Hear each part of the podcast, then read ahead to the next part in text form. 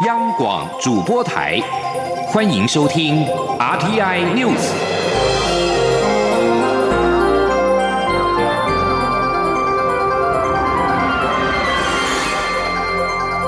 听众朋友您好，欢迎收听这节央广主播台提供给您的 RTN News，我是张顺祥。首先把新闻焦点关注到是国民法官法，今天上午三读，立法院的临时会历经超过三十个小时的马拉松表决大战之后，今天三读通过有关司法重大改革的国民法官法。国人只要年满二十三岁，就有可能被选任为国民法官，或者是被位的国民法官。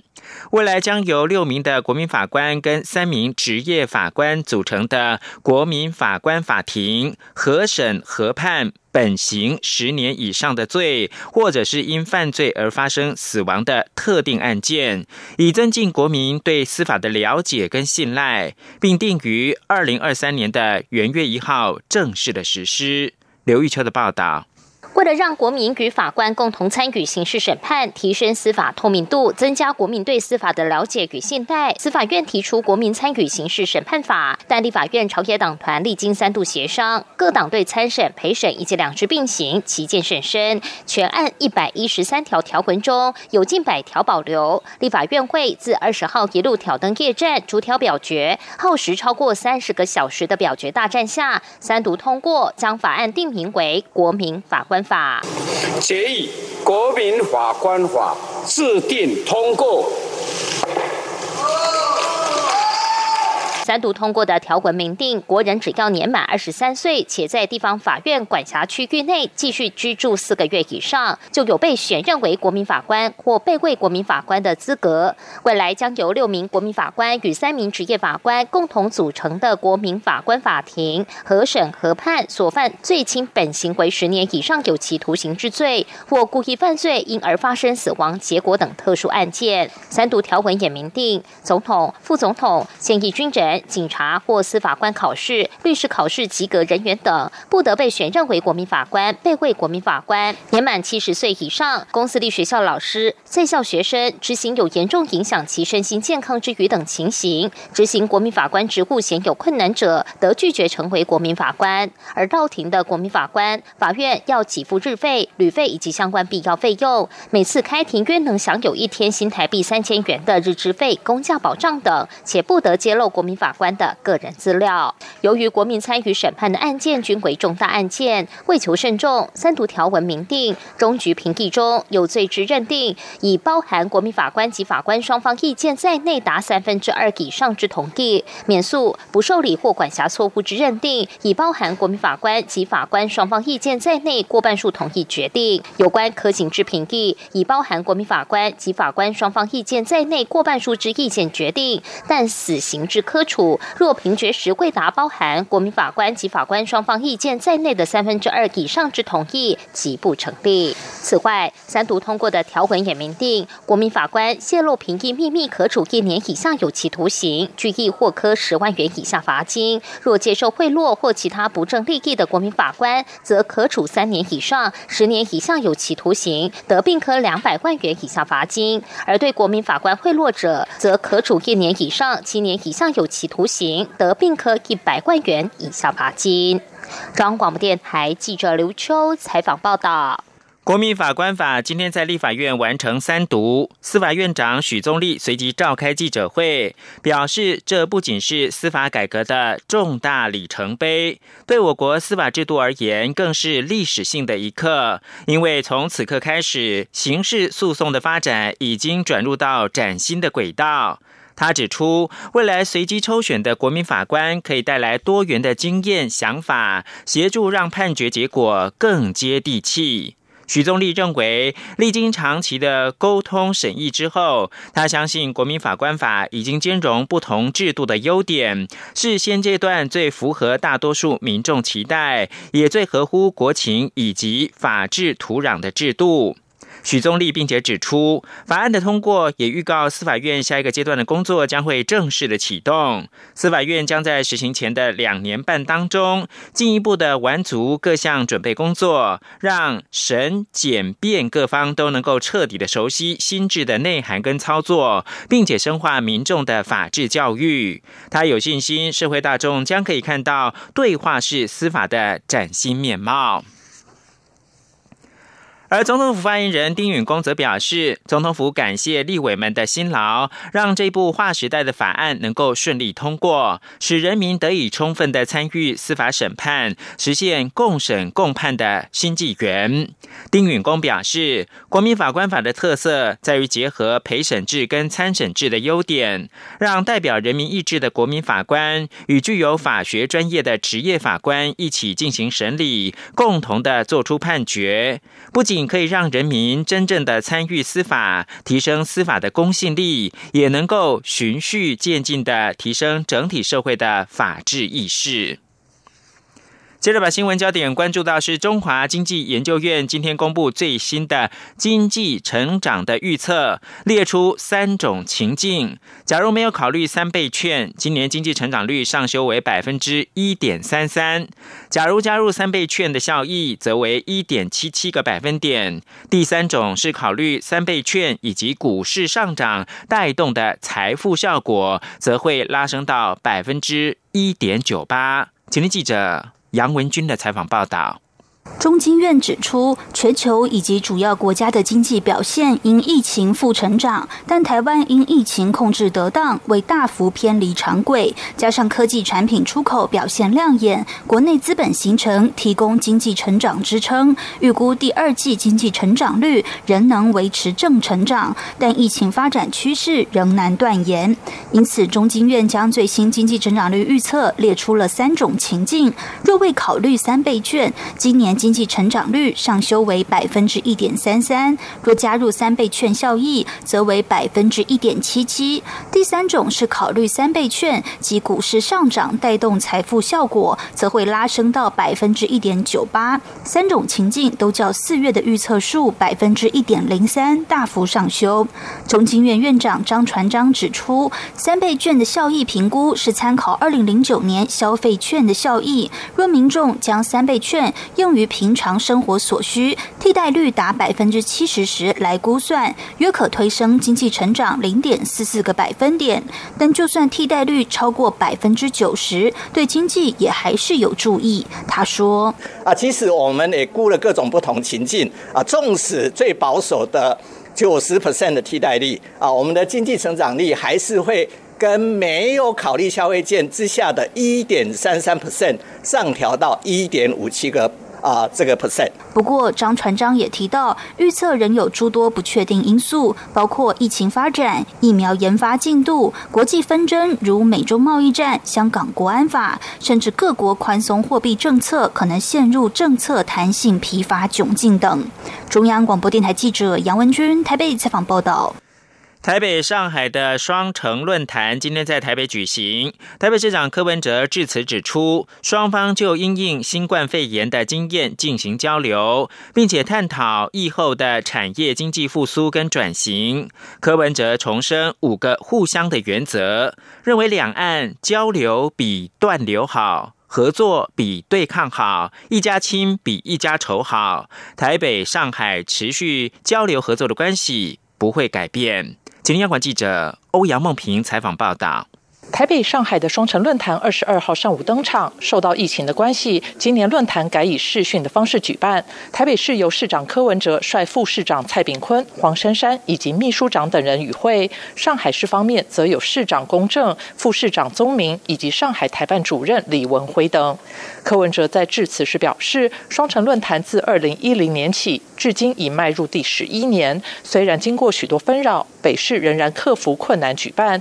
因为这个论坛与民生息息相关，是维持两岸关系的重要管道。他认为，借由双城论坛，能让两岸在互信的基础上持续交流，累积彼此的善意，将有助于两岸关系朝正面发展。因此，今年即使受到疫情影响，台北与上海仍有交流不宜中断的共识。所以，双城论坛首次采视讯的方式办理，彰显彼此持续交流的善意与决心。他说。我对两岸关系的立场都是一致的，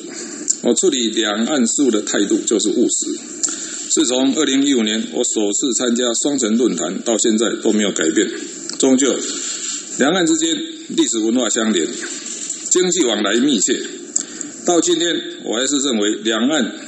交流比断流好，合作比对抗好，一家亲比一家仇好。柯文哲也重申五个互相的原则，并强调互相谅解最为重要。虽然两岸之间仍有僵局，也各有坚持，但应该透过沟通与对话，互相学习，取长补短，共同追求两岸的和平发展。上海市长龚正也在致辞最后表示，希望能秉持两岸一家亲，以此次论坛为契机，凝聚更多共识，加强后疫情时的交流合作，为两座城市共赢发展提供强大动力，为两岸关系和平发展做出更大贡献，也为两地的民众谋取更多福祉。今年的双城论坛以城市防疫交流与经济合作为主题，共有四个分论坛。包括卫生医疗、产业经济交流、智慧交通以及区域治理与合作。双方将交流因应 COVID-19 的经验，并探讨如何协助受到疫情影响的产业经济复苏和转型。中央广播电台记者欧阳梦平在台北采访报道。香港立场新闻引述英国国家广播公司 BBC 报道，正在英国访问的美国国务卿蓬佩奥将会晤前香港众志主席罗冠聪以及末代港督彭定康。罗冠聪也是香港立法会的前议员，目前正流亡英国。蓬佩奥二十一号鼓励其他国家挺身对抗中国共产党，并说中国领导阶层是个威胁。他也恭喜英国决定要排除中国电信业者华为参与五 G 网络建设。蓬佩奥并且跟英国首相强生举行了会谈。此外，香港民意研究所二十一号发布最新的社会以及自由指标民调结果显示。港区国安法实行之后，香港五项核心指标均告下跌，从零到十分，自由、民主、法治跟安定得分均低于五分。自由、民主和法治指标创一九九七年有记录以来新低，繁荣指标则是创两千零三年七月以来的新低。调查还显示，七项非核心指标当中，廉洁、平等和公平得分低于五分。其中，文明和平等跟公平的指标同创一九九七年有记录以来的新低。在十项自由的次指标当中，学术研究自由、文艺创作自由、出版自由、言论自由、结社自由、新闻自由、罢工自由和游行示威自由得分均低于五分。而且十项自由次指标创一九九七年有记录以来新低，而排名最低的则是游行示威的自由，仅剩下三点三分。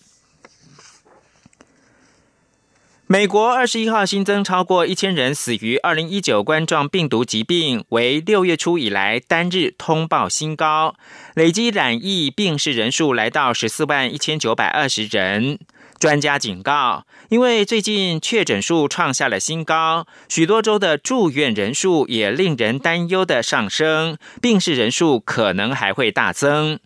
统计显示，加州 COVID-19 确诊病例已经破四十万大关，成为自纽约州之后第二个达到这个病例数的州，未来可能超越纽约州的病例总数。如果把加州视为一个国家，加州会是全球染疫总数第五大国家，仅次于美国、巴西、印度跟俄罗斯。COVID-19 肆虐美国，曾经是重灾区的纽约、纽泽西、康乃狄克州严防疫情回温。二十一号新增了十个抵达之后需要自主管理十四天的州，总数达到三十一个州，占全美五十州超过一半。纽约跟邻近的纽泽西、康乃狄克州，六月二十四号联合宣布这项防疫措施。感染率超标的州民，或者是从这些州返回的民众，都需自主隔离十四天。近一个月来，受限地区从九州不断的增加到目前的三十一个州。另外，民意调查显示，会输掉大选的美国总统川普，终于是改变态度，认为要戴口罩。新闻由张顺祥编播。放下遥控器，放心出门去。防疫新生活运动开始，去享受汗水，享受阳光，享受现场，享受真实，享受美食，享受安全，享受风足，享受无拘无束，享受日常如常。戴口罩，勤洗手，保持社交距离。防疫新生活运动，乐活防疫，健康生活。有政府，请安心。资讯由机关署提供。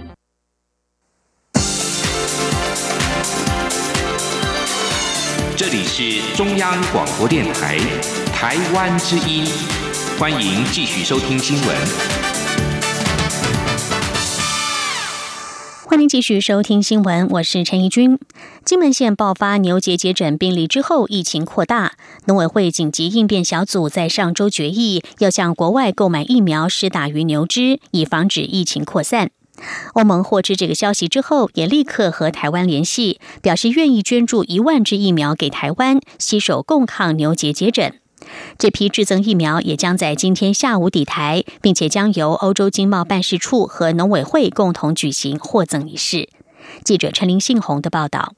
金门县牛结节诊病例虽然二十一号原发生地金门区市所已经没有新增案例，但在三场原来所访视的没有疑似病牛牧场中，发现四头出现症状，累计出现牛结节疹症状的牛场有四十八场，且已经扑杀一百二十八头，并进行焚化销毁。由于根据世界动物卫生组织 OIE 的专家建议，防治牛结节疹最好的方式就是施打疫苗，且只要在牛只发病之前注射。就可以发挥效用，因此农委会和时间赛跑紧急应变小组在十三号举行会议后，就向 OIE 释出台湾要购买疫苗的讯息，另外也同步向南非制造疫苗的厂商下订疫苗。由于欧盟和台湾都是 OIE 的成员，欧盟得知台湾的需求后，立即表示愿意捐赠一万支疫苗给台湾，且疫苗也将在二十二号下午抵达桃园国际机场，并将由欧洲经贸办事处。和农委会共同举行获赠仪式。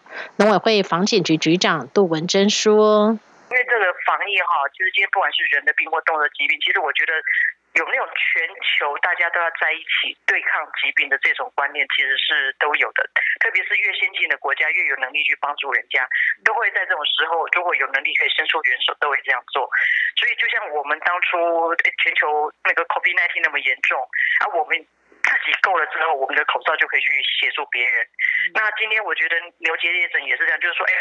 呃，这个疫情很不幸，那就是传播到台湾。那欧盟认为说，哎，他们手上正好有一批疫苗，也愿意做这样子的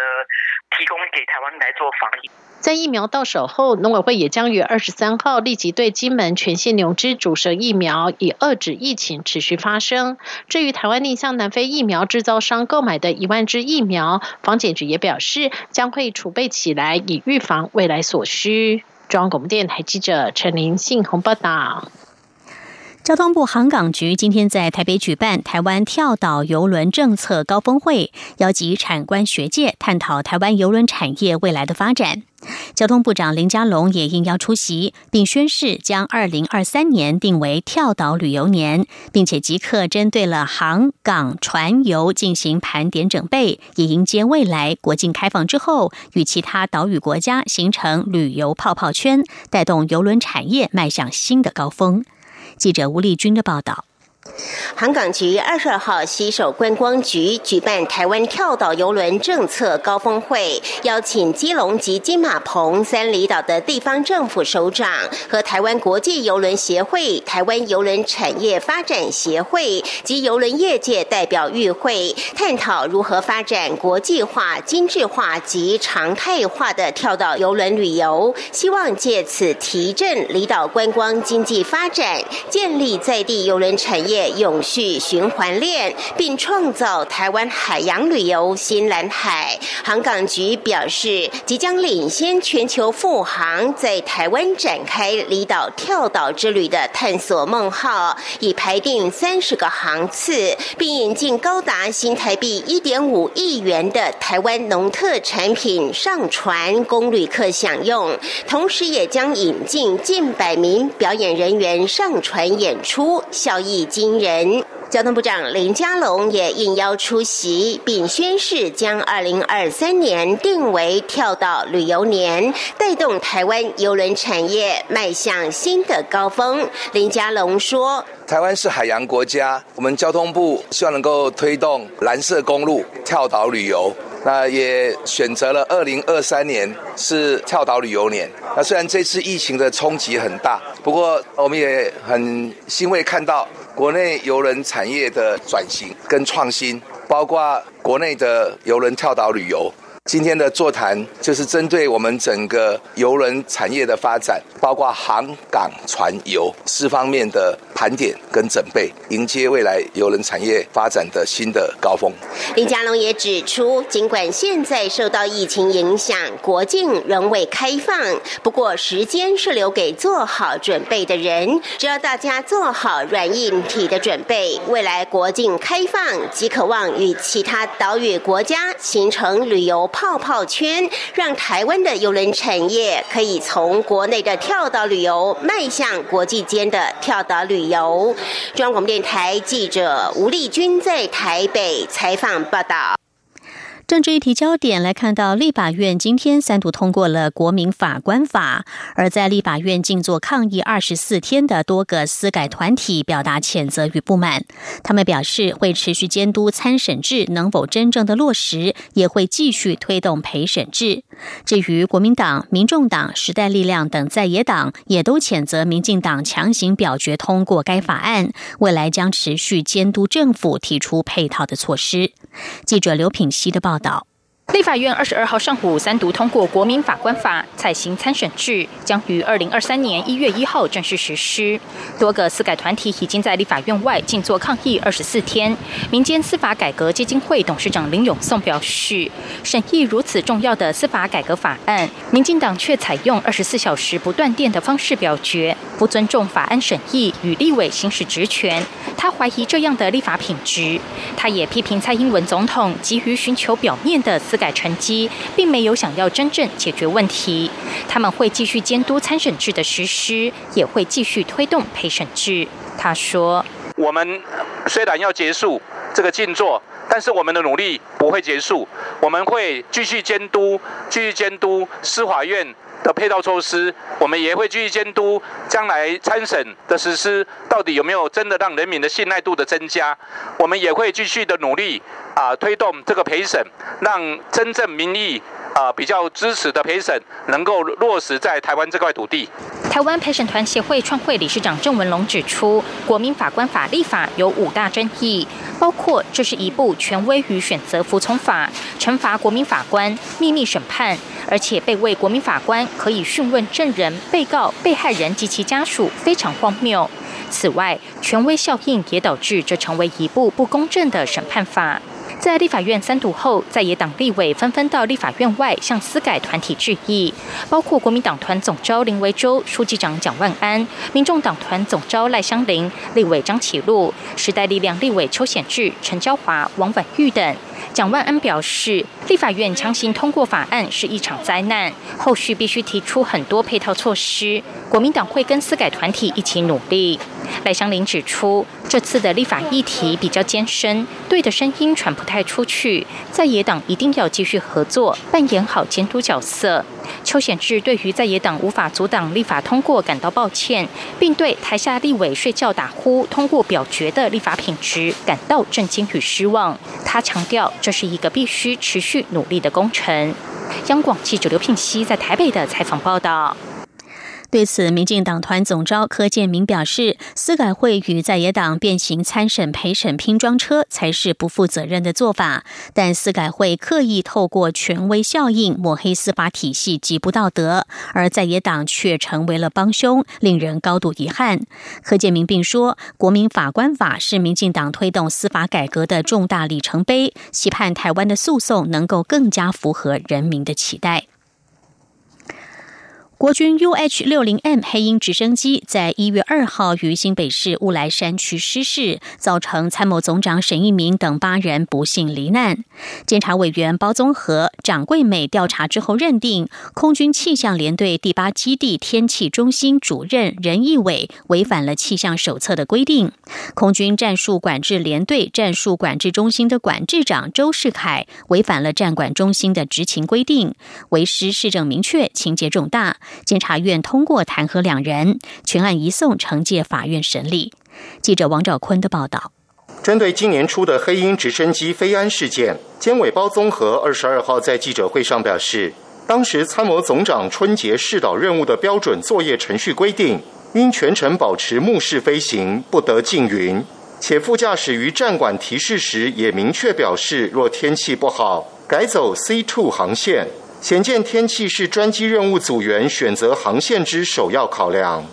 包综合指出，八天中主任任义伟向飞行员讲解天气，未运用一目了然的近红外线云图或查阅真实色云图，就告知航线上近山区有云，但实际上还不会影响这一次任务执行。且任义伟讲解后未将手势结果通知飞行员应处。导致专机驾驶选择低云密布的 C ten 航线。包综合说，专机驾驶从这个 C two C ten 选择低云密布的 C ten 山区的这个航线，啊，这是这个结果是这样子。呃，飞这个正驾驶他因为没有能够预先认识到 C ten 啊沿途的云量分布全貌，那么因为被资讯这个错误所误啊，他因为认为任任务可以执行啊，以为人可云下目视呢安全飞行啊，迟延其。及时从目视改仪器啊，飞行决心的这个下达，仅有严重违失。至于另一位被弹劾的蓝馆长周世凯，包宗和表示，他在任务前未查询航线周围地障，未因标准作业程序规定将 C ten 航线报告点坐标输入至指挥仪，导致任务中无法察觉专机航机偏离进入高地障山区，无法适时提醒高度。且未能依规定适时告知飞行员天气状况，协助飞行员掌握前方云分布全貌，以便了解云下目视安全飞行已有问题，鲜有严重违失。中央广播电台记者王兆坤还被采访报道。根据香港媒体报道，香港政治及内地事务局证实，两名香港派遣人员的居留签证不获台方批准，相关人员较早之前已经返回香港。这也是台湾方面对于港区国安法影响所提出的反制措施。根据《星岛日报》等港媒的报道，政治及内地事务局表示，香港经济贸易文化办事处一直致力于促进香港与台湾在经济、贸易和文化等领域的往来和交流，有关的工作仍然持续，暂时没有受到严重影响。台港关系近期恶化，台湾驻港办事处，也就是台北经济文化办事处的处长卢长水，因为港府迟迟不核发工作签证，已经超过两年无法履新。代理处长高明村等台湾驻港人员，近期也因为签证到期，而且未获港府续签而返台。正在英国访问的美国国务卿蓬佩奥二十一号呼吁全球勇于面对中国，并且期望成立联盟抗衡中国的威胁。不过，他否认迫使英国做出禁用中国华为技术公司电信设备的决定。蓬佩奥在一场与拉布共同举行的记者会中，提出了包括美中贸易战、中国隐匿疫情、南海争议等方面诸多美国总统川普政府对北京所累积的不满。同时，法国也再度表达了对新疆人权问题的关注。法国国民议会二十一号进行政府质询，一名议员询问法国对维吾尔族人权危机的态度。法国外长德里勒安在答询时强烈要求中国关闭集中营，并且敦促中国允许国际独立观察团队进入新疆调查。法国外长强调，法国已经过去多次表达对于新疆人权情况的担忧，并且明确的呼吁关闭这些集中营。这些做法违背了国际人权公约的普世原则。另外，德国《明镜周刊》的最新民调则显示，有将近半数的受访民众希望与中国疏远，认为应该维持现状的大约有三成，选择亲近中国的民众只剩下百分之十八。希望最后来关心日本的疫情。日本东京都的 COVID-19 确诊病例已经突破了万例，继二十一号新增确诊病例两百三十七例之后，东京都知事小池百合子今天说，今天单日新增确诊病例的确切人数虽然还不清楚，但大约会在两百三十例到两百四十例左右。而日本政府为了提振受到疫情影响的国内旅游，推出了振兴方案，将疫情升温的东京都排除在外。其他四十六个道府县则依原定时程在今天上路。日本首相安倍晋三说：“无论如何，还是希望大家能够避免三密，也就是密闭空间、人群密集及密切接触的情况，确实做好防疫的对策。”以上天 N News 由陈怡君编辑播报，谢谢收听，这里是中央广播电台台湾之音。